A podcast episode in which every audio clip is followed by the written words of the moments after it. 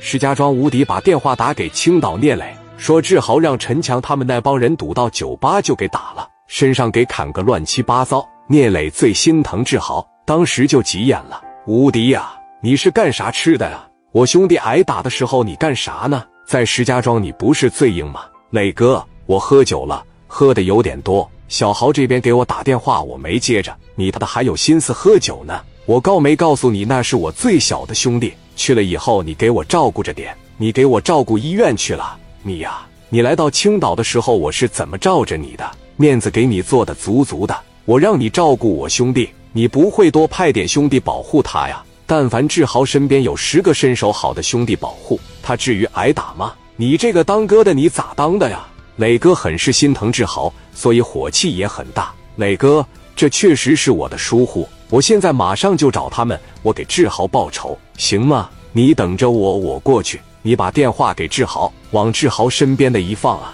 小豪啊，等着我，我带着你飞哥马上过去。电话啪的就给撂了。志豪啊，迪哥太对不起你了。你哥咋说的呀？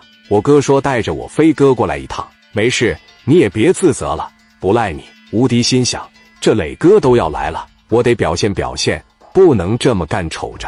人家在青岛那么帮我，我把人家弟弟给照顾医院去了。志豪，你等着，哥现在就给你摆事啊。聂磊在办公室里非常的生气，把志豪的情况和兄弟们说了一下，马上让史殿林。刘一人号把砍刀，五莲子往车上装，准备出发去石家庄。又把电话打给了于飞。哎，飞哥，快点的上我这来集合。小豪在石家庄让人给打了，把家伙事、小炸炸都带着，炸死他们。行好嘞，我这就过去。磊哥这边开着九台奥迪，一百两台本田，带着六七十号兄弟，白西装、黑普桑，后备箱里全是枪。任浩在队伍后边开着一台黑色的普桑，那后备箱里面全是硬家伙事。这一路拉着警报，奔着石家庄就去了。志豪在石家庄让人打着逼行，这也是无敌的疏忽。聂磊埋怨两句，无敌也只能受着。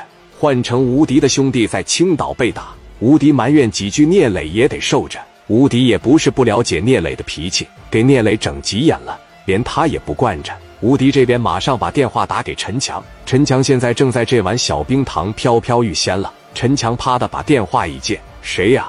我吴迪，什么急？我是吴迪，吴总啊，怎么这么大的脾气啊？怎么上来就骂我妈呢？怎么了？有事啊？你他在哪呢？你我在家了，你他给我出来！我吴迪的兄弟都提我名字了，你他还把他揍这样，你是真不把我放在眼里了是吧？吴总都是在江湖上混。”我打的人多了，提你名就好使。我陈强不用混了，哪个是你弟弟啊？我昨天还磕一个呢，我不是没给他机会，他给你打电话了，你接了吗？吴总，你这几年是挺牛逼，发点横财，你别跟我这么说话呀。你是有钱有钱能咋地？你在电话里边跟我骂骂咧咧的，出去混社会，八个里边有七个提你的名，我都得给点面子呗。那我他不用混了呗？你也没把我赵哥放在眼里啊。陈强是赵建林的打手。赵建林是河北最狠的社会人，身上背负的人命十多条，抓起来以后直接就死刑。所以说陈强根本就不怕吴迪，吴迪在这帮老皮子眼底下，